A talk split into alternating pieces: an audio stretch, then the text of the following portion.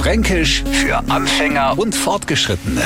Heute Verzwutzeln. Bestimmt sind auch Sie schon mal versetzt worden. Na, nicht damals in der Schule in die nächste höhere Klasse, sondern Sie haben auf ein Quad, ewig ist er nicht gumme, no gefühlte zwei Stunden später taucht er auf und Sie wären in der Zwischenzeit fast verzwuzelt.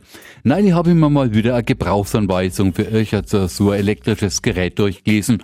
Mittlerweile hassen die Dinger ja manuell. Und wer jetzt nun nie an so einer Bezeichnung dafür verzwuzelt ist, dort spätestens, wenn er versucht, es zu verstehen und umzusetzen, was dort drinnen steht. So, und jetzt kommt an nur der Neufranke daher, der wieder mal kein verstanden hat.